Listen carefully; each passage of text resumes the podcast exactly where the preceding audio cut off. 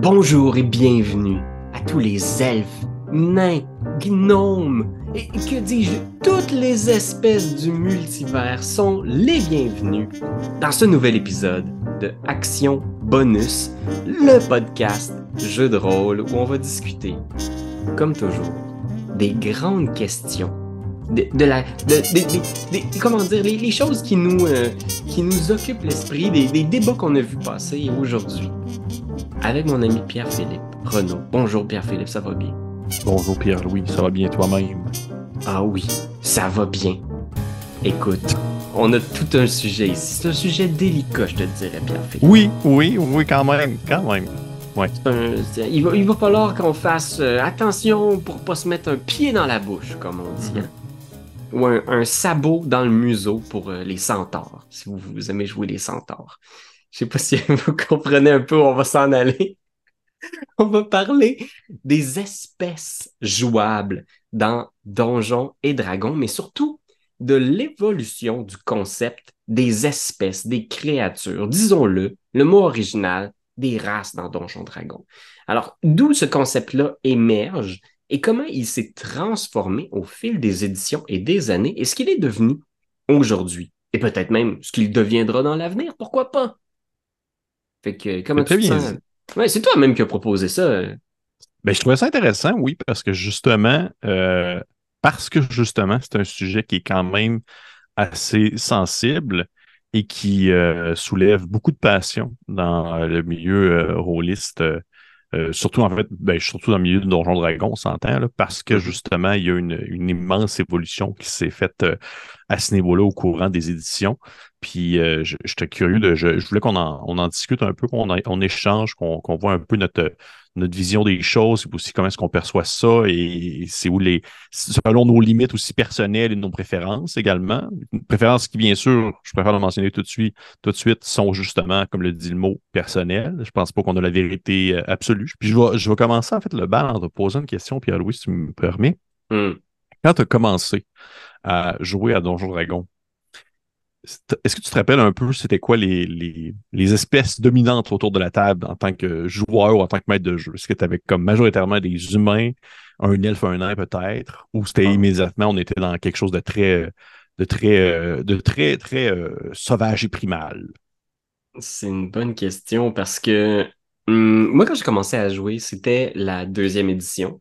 La troisième édition venait de sortir, mais notre professeur de sciences physiques qui nous a montré le jeu, lui, il n'avait pas fait le saut encore dans la nouvelle édition. Donc, il nous a présenté la deuxième édition du jeu, le Advance D&D. Mm-hmm. Euh, puis, euh, le, dans, ce, dans les mêmes eaux aussi, il venait tout juste de sortir Le Seigneur des Anneaux, le premier film de la trilogie de Peter Jackson. Fait que, autour de la table, tout le monde voulait jouer un elfe. Euh, parce que tout le monde trouvait que Legolas était trop cool. Fait que c'était soit un elfe guerrier pour être comme Legolas ou des humains rôdeurs pour être comme Aragorn. Mm-hmm. C'était que ça la table. Il y avait absolument. Tu sais, moi, des demi-elfes et des elfes, j'en ai vu tellement dans ces premières années-là aussi où j'étais maître de jeu, puis j'avais des jeunes. J'ai fait des cours au loisir où j'avais une activité de donjon dragon. Puis tous les jeunes voulaient faire des elfes. Je sais pas pourquoi, mais les elfes étaient extrêmement populaire. probablement justement à cause de du Seigneur des Anneaux, entre autres. je pense que ça a donné euh, certaines euh, lettres de noblesse à l'espèce, alors que juste alors que, que Legolas mm-hmm. était dépeint comme, euh, je veux dire, Monsieur Badass en personne, on s'entend. Là. Il faisait du skate sur un bouclier. Ouais, puis tirait comme trois flèches. Puis tu un olifant comme tout seul dans le dernier film. C'était vraiment. Oui, la première chose qu'on avait faite quand la troisième édition est sortie, c'est on regardait c'était quoi le build, c'est quoi les dons qu'il fallait que tu prennes pour tirer trois flèches en même temps? la troisième, ça a été compliqué, là, il t'en faut des dons pour faire ça. Là. Ouais, pour faire multi-shot. Puis...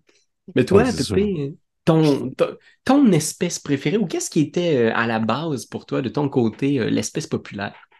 Euh, ben, comme toi, j'ai commencé à la deuxième, mais je pense dans ma tête, je, je, fais le calcul comme du monde, la troisième devait être sur le point de sortir ou elle venait de sortir, mais comme toi, la première personne avec qui j'ai joué, euh, le DM, c'était un enseignant qui n'avait pas non plus fait le bon à la prochaine édition. C'était aussi la deuxième. Et euh, je me souviens que euh, à la table, on était quand même plusieurs joueurs. J'étais le plus jeune de la gang. Et mon, personnage, mon personnage était un humain rôdeur. Parce que, pas à cause de, pas à cause de, vraiment juste parce que je crois que c'était un peu ce qui me, ce qui me tentait à l'époque concernant le côté euh, très euh, mythique, forêt, exploration, et humain tout simplement parce que c'était le référent que je comprenais à ce moment-là, parce que les autres espèces, je ne les connaissais pas et j'avais aucune compréhension non plus. Fait que euh, pour hmm. ça, je trouvais ça. c'était un humain. Puis autour de la table, c'était des personnes qui jouaient depuis quand même un certain temps et ils étaient tous, ou presque tous, je crois, des humains. On était majoritairement des, de l'espèce humaine. Euh, c'est vraiment comme, je pense que c'est vraiment au moment où j'ai passé à la, à la troisième édition que là, on a vu euh, l'espèce de pluralité qui s'est fait dans mon groupe avec l'intérêt pour les autres espèces en question. Et euh, je ne veux pas te cacher, je, vais, faire une, grosse confession à, ça. Lorsque la quatrième édition est sortie, je pense que l'être humain est fait pour vraiment ne pas apprécier le changement en général. Je pense que ça le, dérange, les choses qui le sortent de ses pantoufles et qui vont à contre, contre-courant de quoi il est habitué au quotidien. Et lorsque, je me rappelle, lorsque la quatrième édition est sortie, euh, dans le livre de base, tu regardais, puis exactement. oui, avec le gros dragon. Là. Et le gros dragon. Le gros Pierre-Louis me montre le cover de la quatrième édition avec le Dragonborn. Et lorsque je voyais l'espèce de Dragonborn, j'étais vraiment comme arc. C'est ah. quoi ce cul-là sur pattes? Ça me, ça, me ah. ça me révoltait. Mais, comme je te dis, j'ai énormément évolué avec le temps. Mhm, j'ai fait ma paix. J'ai fait, ça n'a pas de bon sens. Je ne fais pas ne pas rester euh, euh, stoppé dans mon, euh, dans mon élan de, de, gars qui n'aimait pas les, les, Dragonborn. C'est juste que justement, il y avait le côté de changement, nouveauté. Puis je pense que c'était une des premières espèces qui foncièrement avait pas des traits humanoïdes. on s'entend quasiment. C'est genre un mm-hmm. monstre sur deux pattes. Là. Ouais, ça donnait l'impression aussi peut-être que il y a le fameux power creep, l'espèce de sentiment dans certains jeux que les choses commencent tranquilles avec des propositions peut-être un peu plus convenues, puis que graduellement, pour garder l'intérêt du joueur, on va introduire des personnages qui donnent l'impression d'être plus forts, d'être plus mm-hmm. compétents, qui ont plus de on a un peu l'impression que les nouvelles espèces, graduellement, ben, pourquoi est-ce que tu jouerais un humain pas variant si au final tu peux jouer quelqu'un qui a Night Vision, qui peut voler, qui peut tirer des lasers par ses yeux, qui a la peau plus dure que le métal? Est-ce que toutes ces nouvelles espèces-là sont peut-être pas un petit peu euh, un peu trop puissantes, peut-être, ou dédiées à des joueurs qui veulent vivre ce fantasme-là de puissance absolue? Ben, c'est intéressant ce que tu dis, puis je pense qu'on va en revenir peut-être quand euh, éventuellement lorsqu'on va plus aborder, je crois, euh, peut-être le, côté euh, justement, qu'est-ce que la qu'est-ce que la diversité va apporter en termes de capacité? Puis ça, mm-hmm. il y a comme une avenue que Donjon Dragon a pris que pour ma part, j'apprécie beaucoup, qui est sur le, le, on va dire, le côté où est-ce qu'au final, c'est un peu un bloc Lego. Vous faites ce que vous voulez avec. avec lorsque Tasha est sorti, le volume de Tasha, il était vraiment très clair. Qu'il, les autres, il y avait une approche comme quoi il faisait les traits qui sont associés aux espèces sont plus tant importants que ça, excepté leur capacité spécifique, mais genre les plus simples, vous les mettez un peu où vous voulez. Mm-hmm. Mais avant d'aller vraiment là-dessus, moi, j'étais curieux de savoir de ton côté, est-ce que tu avais déjà ressenti justement cette espèce de de restreinte ou cette, espèce de moment un peu plus de, conservatisme où est-ce que tu étais moins euh, euh, ouvert à voir justement ces, nouveautés arriver là à ta table? Hmm, je, je, sais pas trop. Parce que j'avoue que moi, je, je parlons-en un peu de cette fameuse histoire de comment les espèces et les races ont évolué dans Donjon Dragon.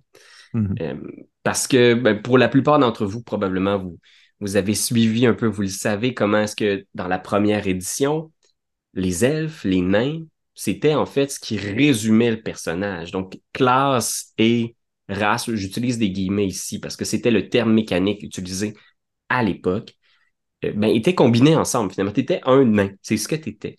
Et c'est mhm. tout. Tu n'avais pas beaucoup d'options. Il fallait que les options viennent de ton imaginaire, de ton originalité. Qu'est-ce qui distinguait ton nain des autres nains autour de la table, des autres personnages de ce type-là? Puis moi, dès que j'ai commencé à jouer à la deuxième édition, encore une fois, là, il y avait classe et race qui étaient deux concepts mécaniques différents. Fait que tu pouvais être un nain euh, guerrier, par exemple. Mais ce qui me dérangeait, puis ça m'a toujours dérangé, puis je, pense que même dans la deuxième, dans la troisième édition, j'avais hâte qu'on arrive à un moment où le jeu me dise oui, oui, tu peux faire ce que tu veux. Ça me gossait la liste. mettons, tu étais un elfe, tu pouvais pas être un paladin parce que ton alignement n'était pas compatible. Fait que moi, ça, ça me rendait dingue parce que des fois, j'étais comme, mais pourquoi est-ce que mon nain peut pas être magicien? C'est juste pas possible. Il y avait une petite liste où est-ce que c'était, si tu veux être un paladin, il faut que tu sois humain. Et qui plus est, faut que tu aies exactement au moins ces habiletés-là. Puis je pense que j'ai toujours eu, moi, un instinct de faire des personnages qui étaient un peu euh, à, contresens de ce que le jeu proposait. Fait que moi, je rêvais de faire, mettons, un demi-orc barde. Mais mécaniquement, mettons, même dans la troisième édition, quand tu avais des habiletés qui étaient prédéterminées par le choix de ton, ton bagage génétique comme personnage, mettons un demi-orc, ben, tu avais forcément moins de charisme et forcément moins d'intelligence. Puis j'étais comme, mais là, je pourrais jamais faire un bon barde. Puis ça, mm-hmm. me, ça me rendait dingue. Fait que moi, j'ai tout de suite été attiré dès qu'on. J'ai joué avec des maîtres de jeu qui ont fait oh, moi, je m'en fous. Si tu veux faire un, demi-orc, euh, puis te mettre tes habiletés comme tu veux, j'étais comme genre, j'avais un appel à ça. Puis c'est pour ça que je trouve que c'est génial que l'évolution mécanique du jeu nous amène aujourd'hui à faire t'es un demi-orc, choisis tes habiletés. Tu peux être un demi-orc extrêmement intelligent ou tu peux être un, tu peux être un nain extrêmement âgé, tu sais. Ou tu peux être... Moi, ça, j'ai besoin de ça. J'avais besoin de cette possibilité mécanique-là. Puis euh, je trouve ça le fun que ce soit finalement, au bout de 50 ans, que ce soit arrivé concrètement dans le livre de règles. Est-ce que, d'après toi, c'est un peu, il y a un peu un côté... Euh, comment je pourrais dire ça, de, ce que le, jeu porte comme expérience? Parce que si, admettons, on fait une comparaison avec, euh, par exemple, euh, DCC, DCC, c'est aussi la même chose, un peu repris un peu ce concept-là où les espèces sont des classes. si tu n'es pas un humain, tu es un elfe, eh bien elfe, c'est ta classe, c'est ton espèce. Mm-hmm. Mais est-ce que tu est as aussi ce sentiment-là de blocage un peu? Est-ce que ça t'apporte aussi une frustration ou, ou l'espèce de mise en contexte de DCC un peu plus euh, euh, pas nécessairement burlesque, mais un peu plus euh, bas, étage et un peu plus, euh, on va dire, bourrin, te, te, dérange moins à cause de ça? Ouais, je pense que oui, parce que ce que j'aime en plus de Dungeon Crawl Classics, moi, c'est quand je, fais un personnage à DCC, c'est je vais tout randomiser. Je vais faire roule-moi tout au hasard. Je veux. Puis ce que j'apprécie, tu me diras, là, à moins que je me trompe, mais de souvenir, tes habiletés, que tu sois un, humain, un nain, un alphelin, elles sont déterminées au hasard. Il n'y a pas de modificateurs d'habiletés qui sont liés à ton espèce. C'est pas parce que tu es un elfe que tu vas être plus agile. C'est vraiment juste random. Mais tu vas peut-être avoir infravision ou quelque chose. Mais je pense que c'est les nains qui ont infravision ou quelque chose. Oui, oui, mais c'est ça. Il y a, des, des, spécificités qui vont être données aux espèces, mais en même temps, ça revient un peu à la même chose pour les classes, parce qu'à DCC, comment ça fonctionne, souvent, c'est quand tu as des capacités, elles vont s'améliorer. Tu sais, un peu comme DCC, comme dans, dans classique, euh, comment ça fonctionne, c'est que déjà à la base, tu as quasiment ou tu as toutes les capacités de ton personnage, mais celles-ci vont évoluer avec le temps, ils vont devenir meilleurs. Et c'est un peu comme ça, au final, que si tu étais un, un, un nain, puis tu vois dans le noir, ben peut-être, je, je, je, que je dis n'importe quoi, mais c'est dans ce mm-hmm. contexte-là, ce concept-là, où tu vas éventuellement peut-être avoir une vision dans le noir plus loin. Mais oui, ça fait partie des, des talents que te donne ton espèce d'âge classe. Mm-hmm. Puis c'est la même chose pour un guerrier, c'est la même chose pour un magicien, c'est la même chose pour un voleur, sauf que au lieu d'être un, un voleur humain, mais tu es un nain. C'est tout. Ouais, exact. Puis tu peux être un nain, puis ça adonne que comment les dés sont tombés, t'as très très peu de stamina. Ah oui! j'ai un point de vie, je suis un nain, je m'imagine quand même. Mais en même temps, c'est drôle d'imaginer cette variété-là malgré tout, de faire comment est-ce que tu peux imaginer justement ce nain qui est un peu gringalet, qui est quand même imagine la physionomie d'un nain, mais pourquoi il est-tu un peu mal nourri? Est-tu un peu, genre, il était très malade dans son enfance? Il est-tu âgé? Moi, ça, ça stimule beaucoup, beaucoup mon, euh, ma création de personnage, ces, ces contraintes-là. À Donjon Dragon, c'est peut-être parce que tu as plus le plaisir de vouloir micro-personnaliser ton personnage. Fait que tu as vraiment le goût qu'il soit exactement ce que tu veux sans te sentir mm-hmm. nécessairement euh, bloqué par, euh, par on va dire, ça, bloqué par justement les limites de ton espèce, là, parce que je, même à, je pense que c'était la deuxième édition, là, pour vrai, c'est ce genre de choses qu'il faudrait que je, je recheck, mais ça a été transféré aussi dans Old School Essential, c'est que tu as des, euh, des, des, des, des, classes que tu ne peux pas avoir si tu n'as pas, exemple, 10 euh, de constitution. Ouais. Fait que là, t'es comme, OK, OK, c'est correct, mais en même temps, je veux dire, il n'y a pas, pas d'espèces non plus. Les espèces sont aussi des, des, classes, mais dans le fond, ce qui va définir quelle classe que tu peux avoir, ça va être tes caractéristiques, pas, mm-hmm. nécessairement l'espèce que tu es. Je sais pas si ce que je veux dire, là. parce que l'espèce en soi est une classe, fait que ça va être défini selon justement tes limites de ton personnage physique, mental, etc. Puis ça, au-dessus, ça en soi, ça me dérange moins que de me faire dire que je suis limité dans une classe précise parce que, genre, justement, mon elfe, il est pas loyal. Bon, je peux pas être un paladin. C'est ce genre de choses que je suis comme genre, yeah, OK. Ouais, c'est ça. Moi, déjà, je pense que d'instinct, j'étais comme, ah, fuck that. Je suis un elfe, mais je suis un paladin pareil. Puis je pense que c'était beaucoup au départ pour incarner. Puis là, je, je me projette dans la mentalité des créateurs du jeu. Là. Mais je mhm. pense que comme il y avait beaucoup, beaucoup digéré de fantastique classiques de ces années-là, dans lesquels justement on parle de euh, Tolkien, on parle de Jack Vance, on, on parle de ces livres-là dans lesquels finalement les héros sont souvent des humains. Puis tu veux recréer ce monde-là, puis ça ferait pas de sens avoir un groupe qui est entièrement constitué de, de centaures, de monstres, de, de, fées dragons. Tu veux donner le goût à tes joueurs de jouer des humains, puis mécaniquement, le jeu a toujours un peu cafouillé à essayer de recréer ces œuvres de fiction-là qui sont peut-être pas ce que les gens à la maison ont le goût de recréer. Il y en a qui ont le goût de jouer Tolkien, puis d'avoir des humains avec un elfe. Mais il y en a qui ont le goût de jouer la gang de Fury un peu weird, qui sont juste des, des hommes chats, puis des aracrocas, puis des hommes lézards. Puis j'ai l'impression que mécaniquement, ce que ça fait, c'est que souvent, on a essayé de donner un avantage aux, humains d'une façon ou d'une autre. Dans la, deuxième édition, c'était les humains pouvaient atteindre des hauts niveaux que certaines autres espèces ne pouvaient pas atteindre. Mm-hmm. Euh, puis je, je sais pas, j'ai l'impression que mécaniquement, c'est un peu vain, mais en même temps, c'est toujours un défi mécanique de, dans tous les systèmes de jeux de rôle, où il y a des races, des espèces, des créatures de toutes sortes de genres, comment donner le goût aux gens de jouer un humain, puis qu'est-ce que les humains ont de spécial, tu sais? Mm-hmm. Ben, j'ai l'impression que ça a comme été rapidement. Euh, vois-tu, c'est intéressant parce que ça, c'est quelque chose que Tolkien, justement, a, quand même, ou du moins, on, le voyait dans.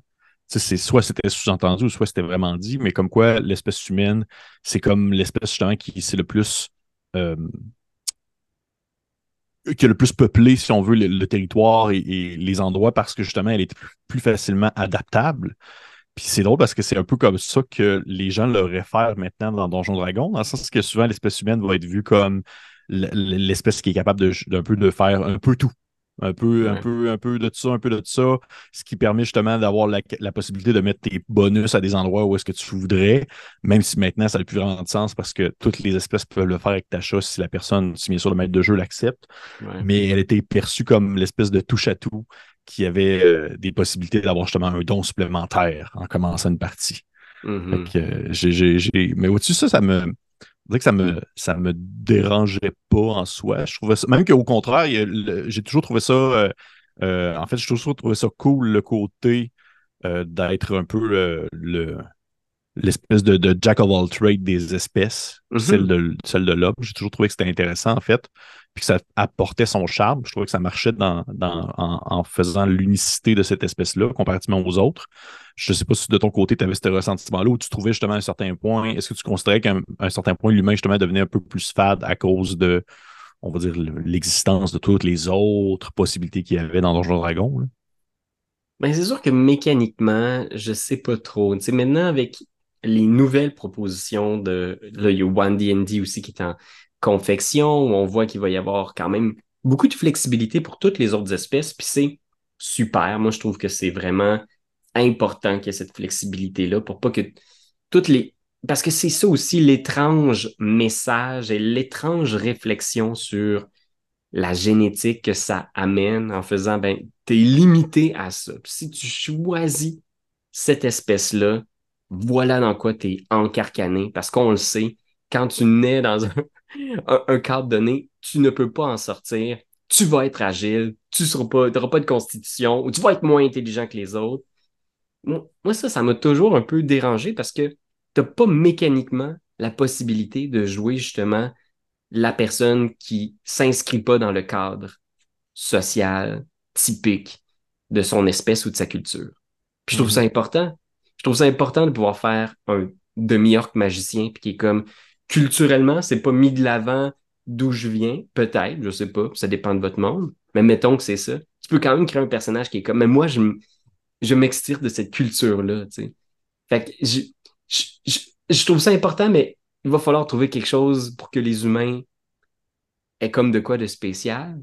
Mais en même temps, tout le monde veut quand même jouer des humains parce que il y a des gens qui veulent juste pas se poser de questions, qui sont comme Ah non, moi je veux juste jouer un gars qui ressemble à Kenny Reeves. Fait que je vais prendre humain. Mm-hmm. C'est encore l'espèce la plus choisie quand on regardait les derniers sondages de D&D Beyond. Toutes les fiches créées, c'est encore presque à la moitié des fiches d'humains guerriers qui ont été créées. Ce Qui, je t'avouerais, ça me surprend un peu. Ça me surprend un peu parce que parce que c'est pas ça qu'on voit. Tu sais, mettons que je, je, travaille sur beaucoup de groupes Facebook de, de, de Donjons Dragons puis tout ça, puis des fois les gens vont tout le temps partager des, des, des images de comme exemple, hey, j'ai illustré euh, tel groupe de joueurs ou regardez, j'ai fait un dessin de mon bonhomme et tout ça. Puis je, pour, sincèrement, je croyais que euh, le le Tifling allait être plus haut placé. je pensais qu'elle allait être plus dans les favoris. Parce que ça a été comme culturellement, avec entre autres Critical Role, puis d'autres mm-hmm. d'autres sources comme ça, c'est comme devenu l'espèce de, de personnage un peu quirky, qui peut être un peu multicolore, mauve-bleu, et qui a ses particularités un peu étranges, un peu, un peu kinky, un peu, euh, euh, un peu weird. Fait que je suis tout le temps comme, je pensais que ça allait être mieux placé que dans la liste. Fait que ça me surpris de voir que l'humain était encore, on dirait l'espèce numéro un qui était le plus joué. Ouais, c'est, il y a quand même des choses assez étonnantes, puis tu sais, des fois, c'est parce qu'on réalise qu'une fois qu'on a joué un peu, tu sais, puis je pense qu'on n'est pas dans un. La vaste majorité des gens jouent très peu à Donjon Dragon. Ils jouent une fois de temps en temps, puis quand ils jouent, ils prennent des choix euh, un peu plus sûrs, un peu plus proches peut-être de Tolkien, justement, un peu plus. moi, j'ai un humain guerrier, quelque chose de un petit peu plus safe. Puis quand tu joues souvent, puis que tu es rendu à ton sixième, septième personnage, j'ai l'impression que c'est là que tu fais Ouais, ben c'est ça, là, j'ai décidé d'essayer ça, les créatures euh, ousent, euh, ou euh, j'essaye ça, là, les, les hippopotames qui tirent du gun. Mhm. c'est ton huitième personnage qui va être vraiment weird, là. Ouais, oui. Mais est-ce que toi, tu as déjà été justement dans ce, ce joueur-là dans cette partie où est-ce que tout le monde jouait des humains, mais toi, tu t'es dit non, je vais jouer, je vais jouer un whatever truc dégueulasse sorti euh, de la troisième édition. Là.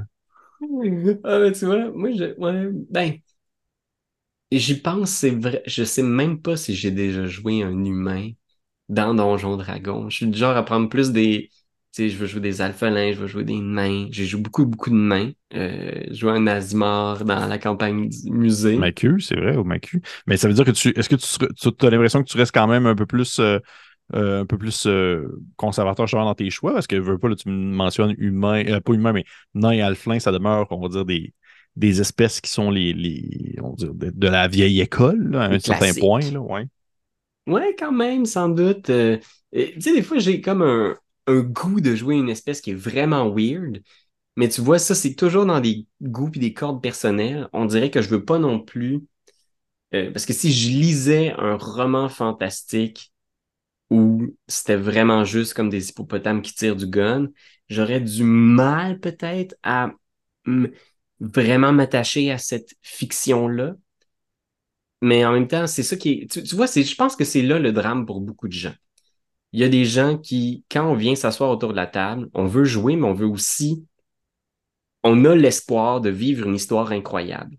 C'est rarement ça dans Donjon Dragon, là, on va se le dire. C'est rarement du Tolkien, mais on a hmm. quand même l'espoir de vivre un petit peu, faire partie d'un film de Tolkien, un film de Tolkien, comme si c'était un grand cinéaste. mais tu sais,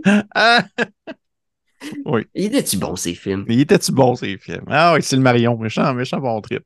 Fait que c'est pour ça, je pense que ça fâche certains joueurs de voir toutes ces options-là parce que ça vient frustrer peut-être leur imaginaire puis leur je sais pas si je vais être capable de m'attacher à notre histoire si le héros de notre histoire, c'est un frigo qui peut se transformer en petit garçon. je fais pas référence ici à aucune campagne en cours de Pathfinder. ça va exactement, c'est ça je pensais. Sashimi, par exemple, tu sais. Oui. Encore une fois, je parle de, mes joueurs, là. Mais tu sais, je, les sens des fois à la table où il y a différents imaginaires. Puis si, si notre histoire devient trop ridicule, trop foquée, les personnages sont trop sautés, pas assez ancrés dans la réalité, il y a certains joueurs plus terre à terre qui vont être comme, je suis pas très attaché à la campagne parce que le frigo, j'ai vraiment du mal à m'attacher à son personnage. Tu sais. Mhm, mhm, je comprends. Ça, ça, ça demeure, c'est comme un. Ah, mon Dieu, c'est un tout autre sujet. Ben, pas un tout autre sujet, c'est un sujet connexe, mais un sujet aussi qui, qui mériterait comme son propre dossier sur, on va dire, la, l'adaptation d'une partie euh, selon les attentes de tous et chacun. Là, mm-hmm. Ça demeure que c'est vraiment plus. Euh, c'est quelque chose qu'il faut voir un peu d'avance, mais je peux comprendre absolument quelqu'un, un, joueur ou une joueuse qui euh, aurait un peu plus de difficulté dans l'immersion si justement son collègue joueur incarne un frigo. Là. On s'entend. Je, pense que même pour des gens qui, qui sont très. Euh, je pense qu'il y a des gens qui jouent à Donjon Dragon depuis des dizaines et des dizaines d'années, puis ils vont encore jouer un elfe ou un humain dans 15 ans, puis que c'est correct aussi, puis que s'il y a quelque chose d'un peu trop euh, fly qui va en dehors du contexte de jeu peut-être, ou du mm-hmm. contexte de l'univers, ça peut être un frein. Je sais que pour ma part, personnellement, j'ai déjà été un peu plus euh, frileux à ce propos, là, comme, comme je l'ai mentionné tout à l'heure avec les, les Dragonborn, que j'ai eu longtemps fait ma paix avec ça depuis, depuis un bout. Mais euh, je sais que, que, admettons qu'on serait dans un univers que le maître de jeu nous euh, aurait vraiment expliqué un peu le fonctionnement de tout ça, puis comment est-ce que ça, se décrit et comment est-ce que les gens le voient aller, comment est-ce que c'est quoi on va dire le, les limites aussi en termes de OK, il y a ça dans l'univers, il y a ça, on joue dans ce contexte-là et tout ça, puis que ça demeure plus classique et qu'un joueur décide de se dire Hey, je peux-tu être euh, un demi-centaure, demi, euh, demi-génésie de feu? Ça se pourrait que je fasse comme Ah, il y a comme un. Euh, il y, a un peu une cassure qui se fait où est-ce que j'ai vraiment. Euh, au final, ça ne me dérange pas de jouer, exemple, un, demi-centaure Genesis de feu, mais j'ai vraiment comme l'impression que pour moi, c'est important d'être en, en cohésion avec l'univers dans lequel on joue. Ouais, parce que sinon, ça fait très Boba Fett. Oui, exactement. Et l'univers dans lequel on joue, je vais respecter le fait que ça se peut que le maître de jeu il ait vraiment pris son, du temps à produire quelque chose et à créer un univers, puis que cet univers-là, ben, euh, regarde, dedans, il n'y a pas de demi-centaure, demi-génésie de feu. Je, genre, je, vais comprendre, puis je ne veux pas faire un plat avec ça. C'est ça qui, que je trouve quand même important. En tout cas, de mon, de mon très humble avis de, de gars qui, qui, qui aiment ça, jouer un peu des affaires bizarres. Je me rappelle, ma, je te dis, mon, mon, mon, mon premier personnage était un humain euh, rôdeur, mais je me rappelle que mon deuxième personnage, qui était la plus longue campagne de deuxième édition que j'ai faite, a été très longue, elle a duré comme quasiment cinq ans. J'étais un minotaure guerrier, là. Puis c'est parce que mon maître de jeu, il y avait le livre de la seconde édition sur les humanoïdes monstrueux, l'espèce de monstrosity truc, où est-ce que dedans tu pouvais jouer ce genre de créature-là. Et je trouvais ça le fun. J'aimais ça de me, de, d'être dans cette espèce d'aspect de oui, je vais rentrer dans une ville et les personnes vont être euh, intimidées, vont être effrayées, puis ça se peut que genre des gardes nous attaquent parce qu'il y a un Minotaur qui suit le groupe. Mm-hmm. je trouve que je trouve que ça, ça, concorde. J'ai l'impression que c'est ça. Pour moi, c'est important quand même d'avoir une cohésion avec l'univers Puis rendu là, ben, ça demeure, est-ce que c'est un univers qui est créé uniquement par le, le, maître de jeu? Est-ce que c'est un mm-hmm. univers qui est en, en, mode partagé avec les joueurs et tout ça? Ça, c'est vraiment chacun sa table, je crois. Ça ressemble un peu à ça, à mon, à mon, à mon humble avis, mais je serais curieux de savoir de ton côté, est-ce que, tu te verrais dans une game plus classique, est-ce que tu te verrais de dire Oh non, il n'y a pas de ça à ma table? Pas de ça à ma table. Moi, c'est bien, bien, bien rare. J'en parlais un peu, j'ai fait une vidéo sur euh, les éléments bannis de mes games. Puis il y a très, très peu de choses que je bannis, que ce soit des sorts, des classes. Euh, fait que je, pense que des fois, je vais être réticent. Tu sais, des fois, mettons, Benjamin arrive avec un concept, puis je suis réticent. je suis comme, je vais serrer les dents, puis je suis comme, Really? C'est ça ton personnage? C'est vraiment ça? Ok, ok. C'est toujours des concepts très, très loufoques que Benjamin nous propose. Euh, puis, je dis Benjamin, mais ça arrive à d'autres personnes. Des fois, quand quelqu'un arrive en faisant comme j'ai eu un flash, je vais jouer ça. Je peux pas, je peux pas trop en parler parce que je vais spoiler le prochain personnage de Ben si je le fais. mais il arrive avec des cas, puis je suis comme ah, je, je vais soupirer mais je pense que je vais prendre sur moi d'être ouvert aussi. Puis de faire confiance, parce que quand tu as des bons joueurs, faut que tu fasses confiance. Fait que quand quelqu'un arrive avec une proposition narrative, une proposition de personnage mhm. qui est un peu déstabilisante, c'est normal qu'au début, tu aies envie de dire non, non, non, je ne saurais pas quoi faire avec. Mais si tu fais confiance aux joueurs, puis que tu dis oui, des fois, tu vas t'embarquer dans quelque chose que tu n'avais pas vu venir, puis qui va peut-être être extraordinaire. Mhm. je me souviens de, quelqu'un qui m'avait dit qu'il était pour jouer un gnoll. Puis j'étais comme, ah, man, un gnoll, je sais pas, c'est une campagne urbaine. Ça va être un peu weird. Tu sais, je veux dire, c'est un gnoll, tu sais. Puis finalement, on avait tout patenté les affaires, puis c'était un gnoll qui était comme extirpé de sa famille parce qu'il voulait aller à l'école.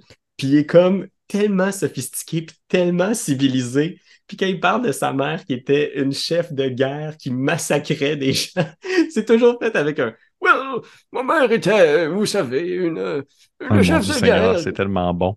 Puis c'était tellement drôle de le voir sortir, tu sais, des petites lunettes, mais c'était un gnoll érudit.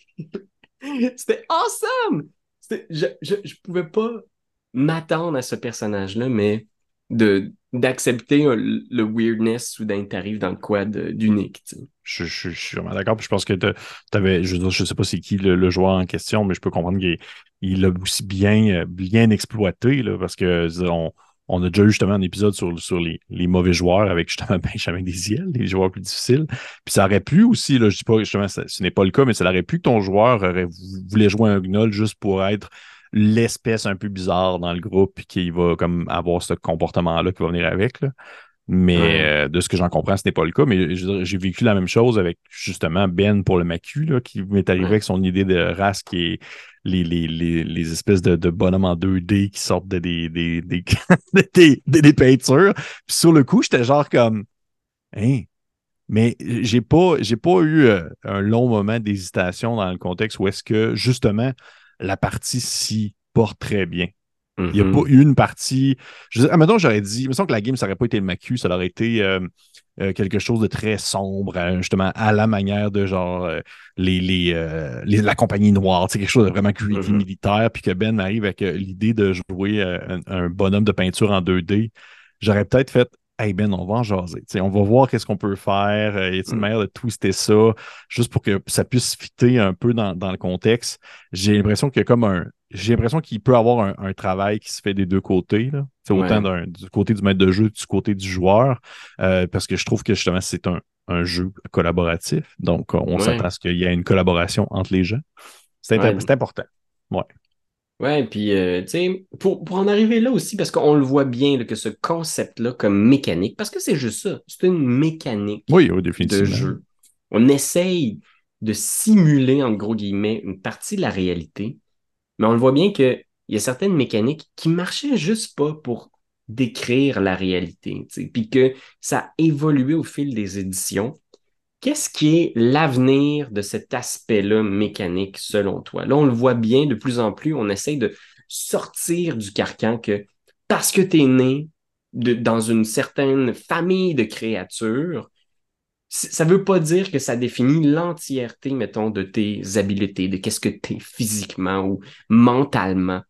Hmm. Euh, on, on, essaye vraiment de sortir de ces stéréotypes-là. Parce qu'il y a une grosse différence quand même entre un stéréotype puis un archétype. Oui, oui, définitivement.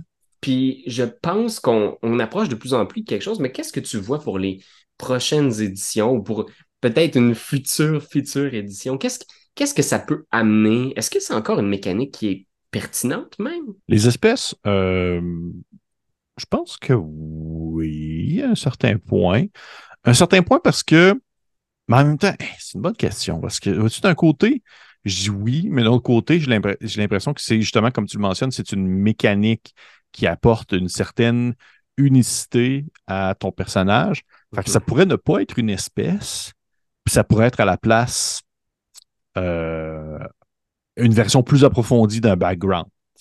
Comme un peu à Donjon Dragon qui existe, les, les backgrounds. Mais c'est le background qui te donne tes pouvoirs, euh, qui te permet de dire OK, tu as grandi toute ta vie dans une grotte, ben tu as vision dans le noir.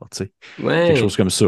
Fait que ça, ça, pourrait, fait que je ne le sais je t'avoue que je ne sais pas comment ça va évoluer avec le temps. Pour moi part, je ne trouve pas que c'est nécessairement important en soi que ça soit vraiment stické, que le concept d'une espèce ait des agissements mécaniques, dans le sens que de mon côté, moi justement, Tacha, le fait que Tacha permette de pouvoir mettre un peu ce que tu veux n'importe où côté euh, bonus et tout ça, ben moi, ça fait juste me dire, hey, pour vrai, oui, effectivement, tout ce que tu as vécu dans ta jeunesse, d'où est-ce que tu viens, va avoir beaucoup plus d'impact sur qu'est-ce que tu deviens, contrairement à genre, est-ce que tu es un homme éléphant ou est-ce que tu es, euh, un humain? Ouais, puis, tu sais, j'avais lu ça quelque part, je trouve que c'est extrêmement pertinent, comme j'aimerais que ce soit, puis j'ai le feeling qu'ils s'en vont vers ça. Pathfinder l'a déjà fait beaucoup dans sa nouvelle édition, mais de vraiment bien définir ce qui est un trait racial, puis ce qui est un trait culturel, finalement. Ouais que c'est pas parce que tu es un drow, un drow, que tu es forcément euh, proficient avec certaines armes. C'est peut-être parce que tu es issu d'une famille militaire ou d'une famille ou d'une culture militaire que tu es proficient avec les armes, mais que de ton côté génétique, de ton espèce, ça soit vraiment juste les trucs qui sont biologiques. Là, tu es un elfe, tu vis 2000 ans, ça fait partie de tes traits d'espèce mais mhm. que tu sois euh, que tu aies un cantrip supplémentaire, ben ça, c'est culturel. Tu as grandi dans une société d'elfes, mais si tu avais grandi dans une société humaine, tu avais été élevé par genre des, des, des, gens qui sont justement des marchands de tapis, tu n'aurais peut-être pas eu accès à ces sorts-là. Fait que, que l'historique puis le génétique soit un petit peu. Euh, un petit peu qu'on en mette plus un peu sur l'histoire de notre personnage parce que je trouve que c'est ça aussi qui est plus intéressant oui, ben oui, de parler de qu'est-ce que tu as fait. C'était quoi les actions que tu as faites, que tu as pris dans ta vie, quels sont les choix que tu as faits, puis qu'on se définisse plus par nos choix de personnages que par où c'est que tu es né finalement.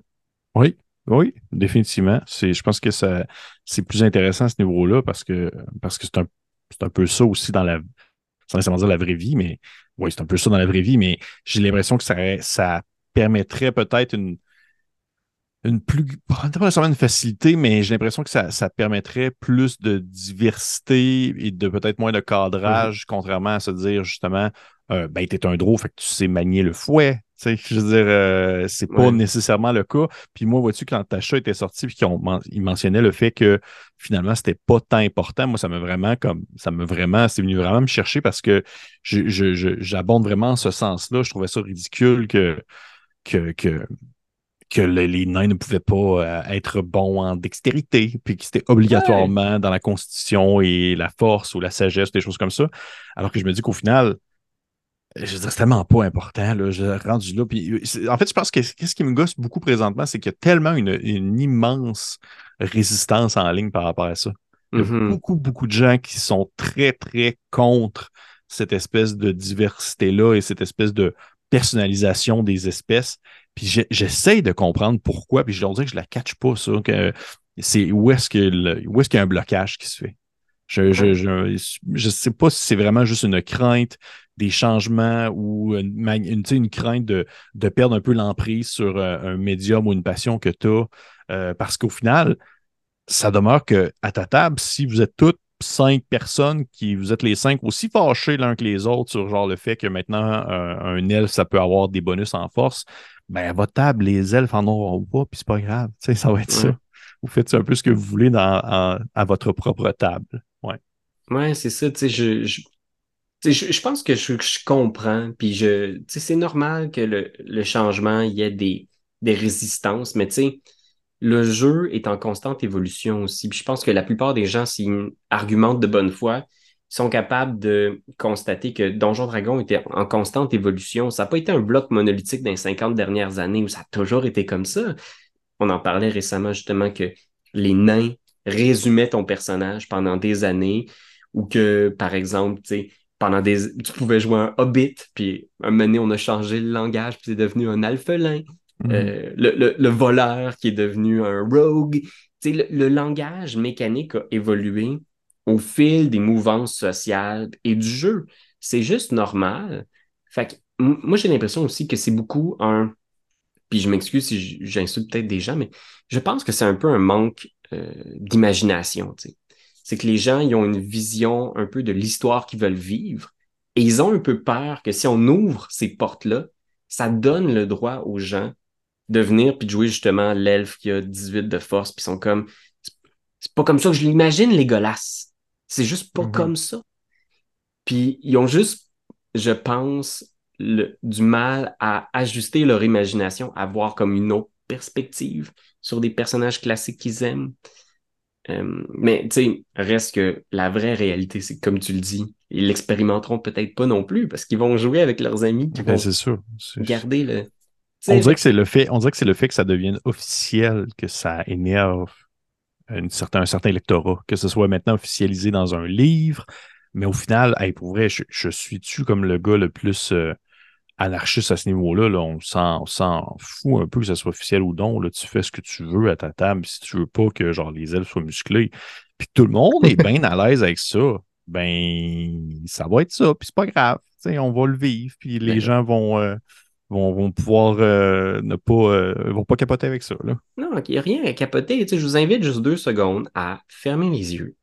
Vous imaginez dans une belle forêt, l'automne, les feuilles sont toutes jaunies, vous voyez surgir entre des troncs d'arbres Légolas, torse nu, et il est cote, mon ami. Musclé comme ça se peut pas. Musclé, c'est le, le, corps de Arnold Schwarzenegger avec la tête d'Orlando Bloom.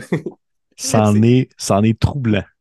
Troublant de, de vérité. C'est ça le problème. C'est que les gens sont pas prêts à imaginer ça. Qu'est-ce que tu veux?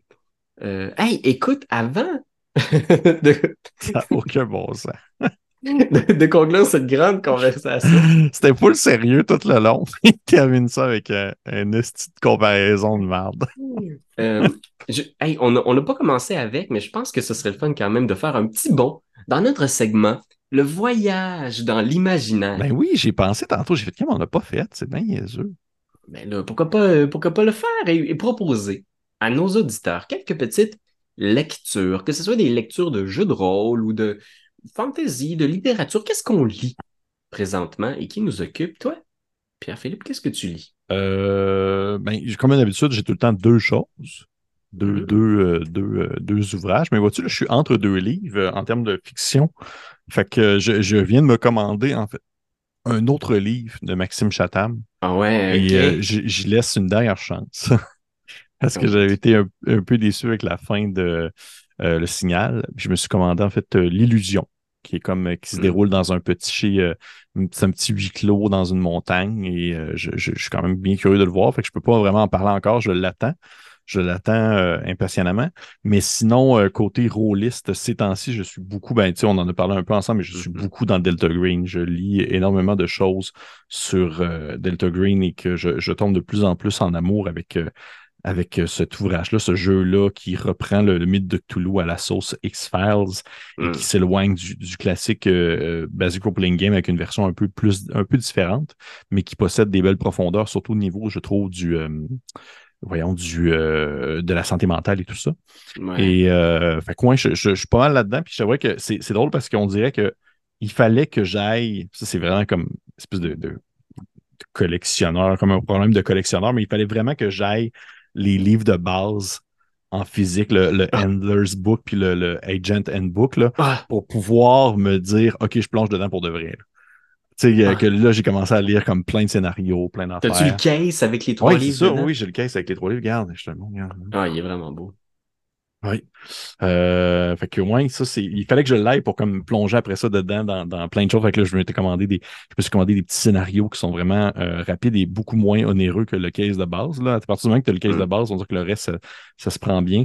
Et euh, je trouve ça tellement bon. Je suis vraiment, ces temps-ci, ça, ça, me plonge vraiment là-dedans. Puis on le voit aussi, là, je, je, me rends compte à mesure que le temps passe que je suis vraiment très stimulé comme joueur dans, et, comme rôliste en général dans tout ce qui est un peu plus moderne et tout ça. Puis je pense qu'on le voit dans justement la game qu'on fait ensemble de Mage. Là. Je suis vraiment comme. Tu sais, je, veux dire, je m'excuse de gros mots, je suis crissement dedans. Là. Je suis vraiment comme tout le temps là, euh, bien, bien euh, inspiré. Fait que c'est le genre de choses que, que j'apprécie beaucoup. Delta Green, ben, je, je, l'apprécie beaucoup. Puis toi, Pierre-Louis, ces temps-ci, qu'est-ce que tu lis? Ben là, je viens de commencer The Heroes. C'est un standalone, un livre, donc qui s'inscrit dans une. C'est pas. Il fait partie de la série des livres de Joe Abercrombie, euh, qui a écrit entre autres First Law. Euh, il a écrit aussi euh, la, deuxième trilogie qui s'appelle Age of Madness, qui est vraiment, vraiment bon. il a écrit trois livres qui peuvent se lire seuls. Tu peux juste lire ça, mais ça s'inscrit quand même dans l'histoire globale de ces deux grandes trilogies. C'est vraiment très, très bon. Mais moi, je suis. Ça me fait tellement du bien de lire Joe Abercrombie parce que c'est du fantastique, du médiéval fantastique. Puis j'ai été vraiment déçu souvent dernièrement dans des lectures de médiéval fantastique où j'avais vraiment du mal à. Tu sais, des fois, c'est juste un peu cheap. C'est juste, les personnages sont juste un petit peu.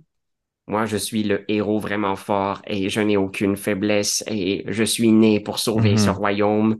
Fait que de lire Abercrombie où tu as l'impression de lire des dialogues de cinéma, c'est tellement. Ça fait du bien. Si vous êtes un amateur de jeux de rôle, de médiéval fantastique, mais que vous aimez aussi juste des personnages réels, sensibles, qui saillissent, qui s'aiment, qui s'entretuent, qui se trahissent.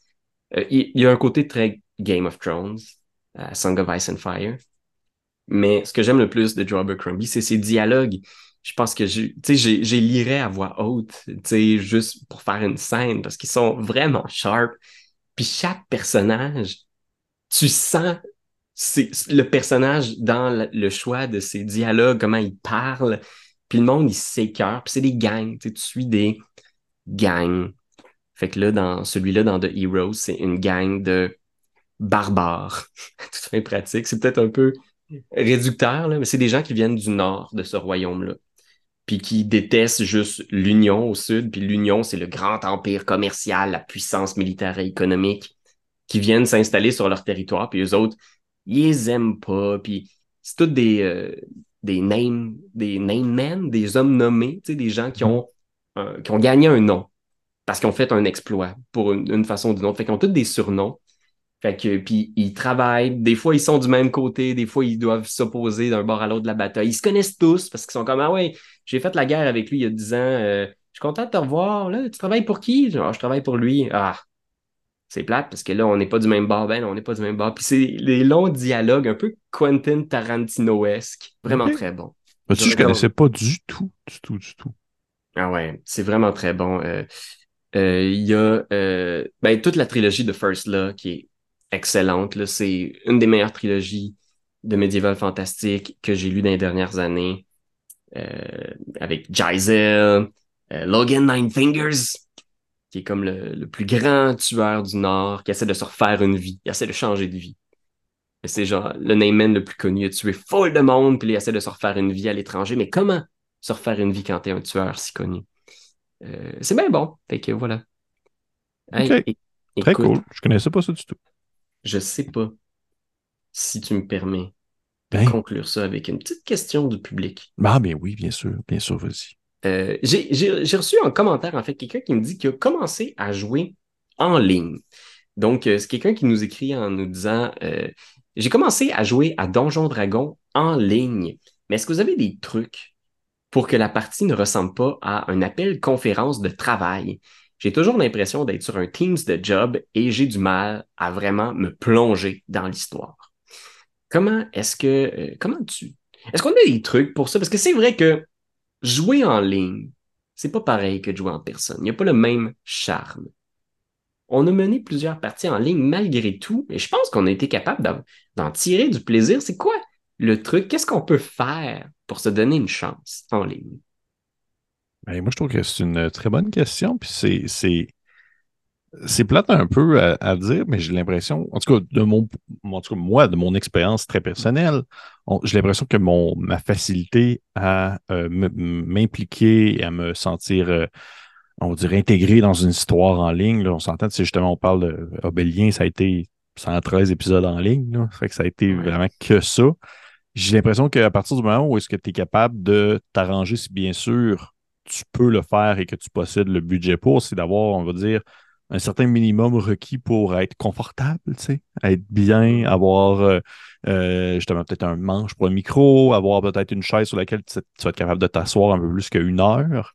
J'ai, de, mon point de vue, c'est, vraiment le, c'est vraiment ça qui a été un game changing pour moi, vraiment ce qui m'a vraiment permis de, de mieux m'adapter puis de mieux être euh, capable de jouer des longues heures en ligne puis de me sentir impliqué dans ce que je faisais, c'est parce que tout autour de moi favorisait cette, euh, cette intégration, cette implication dans la partie.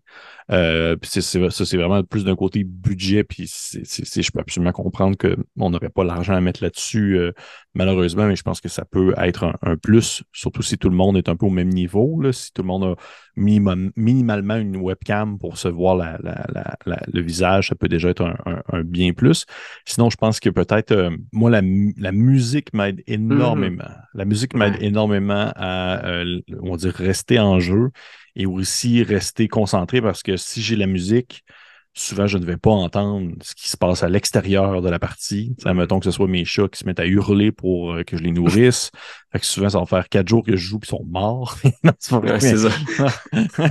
mais euh, c'est ça. Tout ce qui touche vraiment plus l'aspect de, de, de, la musique, l'audio, l'audio va être très important, l'espèce de, de c'est autant en personne qu'en ligne, j'ai l'impression que moi, la musique, c'est ce qui me permet énormément de, on va dire, me sentir impliqué dans l'histoire.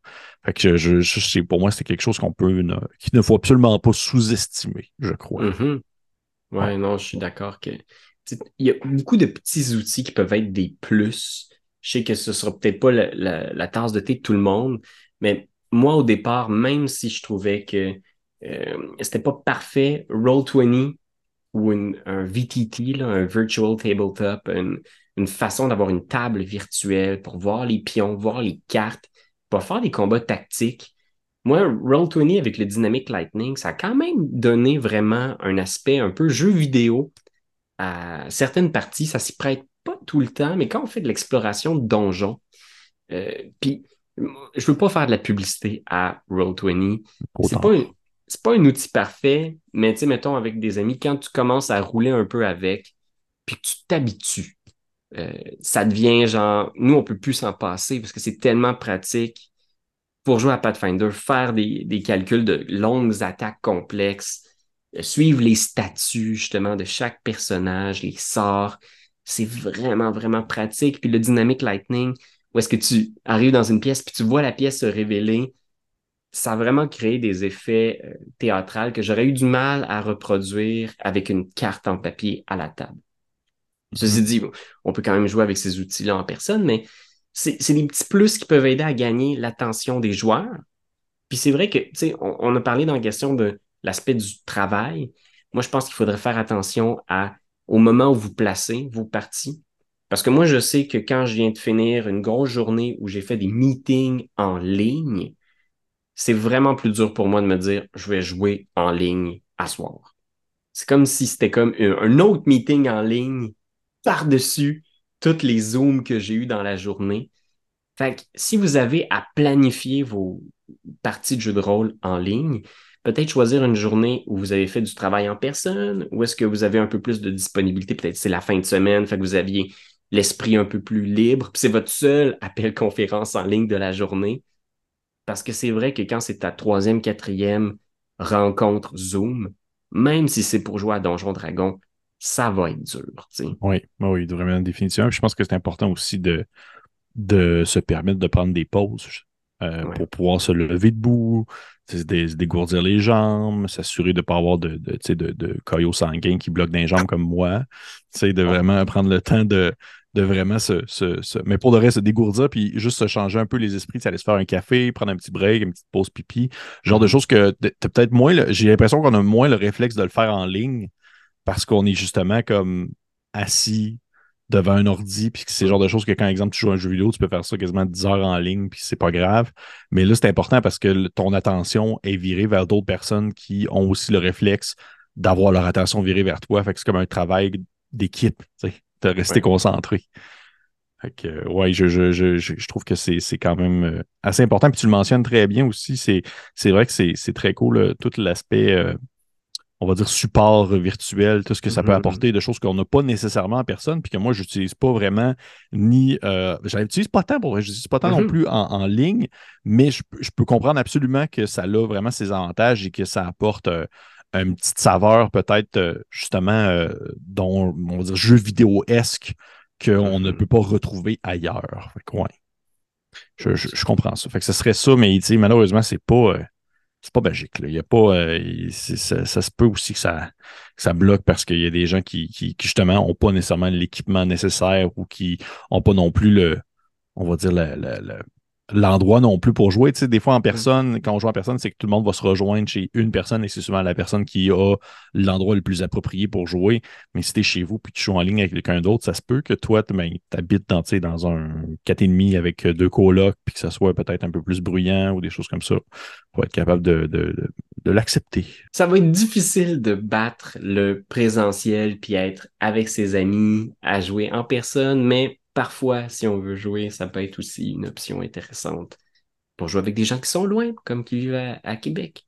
Oui, exactement. Mais ben oui, sinon, ça nous permet de jouer. Puis, je j'ai dit tantôt, là, la, game de Mage me, me, bloque aucunement, malgré que ça soit justement en ligne. Puis, ça possède de nombreux avantages sur l'horaire puis sur la disponibilité. Puis, je veux dire, on joue, là, cinq minutes avant, je suis en train de me faire un café. Après ça, paf, c'est fait. Je suis assis, on est en train de jouer. Puis, c'est. Euh, non, ça a ces gros avantages qu'il ne faut pas sous-estimer. Puis d'après moi, c'est c'est des genres de choses qu'il faut aussi focuser là-dessus. Puis parce qu'on mhm. est en ligne, ça nous permet de prendre des pauses. Parce qu'on est en ligne, ça nous permet de justement avoir un support visuel qui peut être amélioré.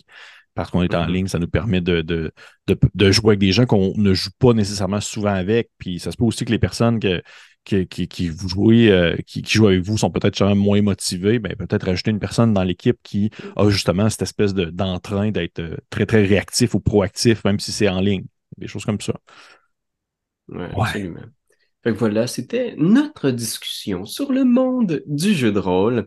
Fait que, quelles sont vos impressions? Vous, qu'est-ce que vous en pensez? Quelles sont vos espèces préférées? Avez-vous, genre, une espèce? mais c'est quoi ton espèce préférée, Pierre-Louis? Euh, je sais pas, mais ouais, moi, euh, Hum, alphelin, je dirais, euh, de même, vite de même. Je sais pas pourquoi. Parce que j'ai vraiment juste une fascination pour tout ce qui est possible de faire avec euh, cette espèce-là. OK.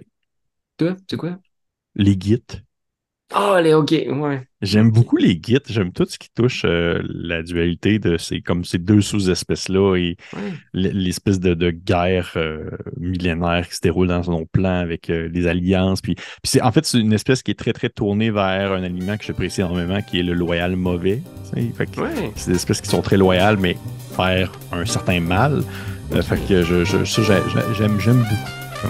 Moi, j'ai une question juste pour ça. T'es-tu plus euh, guide acoustique ou guide électrique? Euh, je suis plus euh, genre sitar en oh! général. Ouais, un genre de, de, c'est un genre de guide un peu plus exotique. Donc, merci encore, Pierre-Philippe. Merci à vous, puis à bientôt! à bientôt! Ça finir encore sur une niaiserie.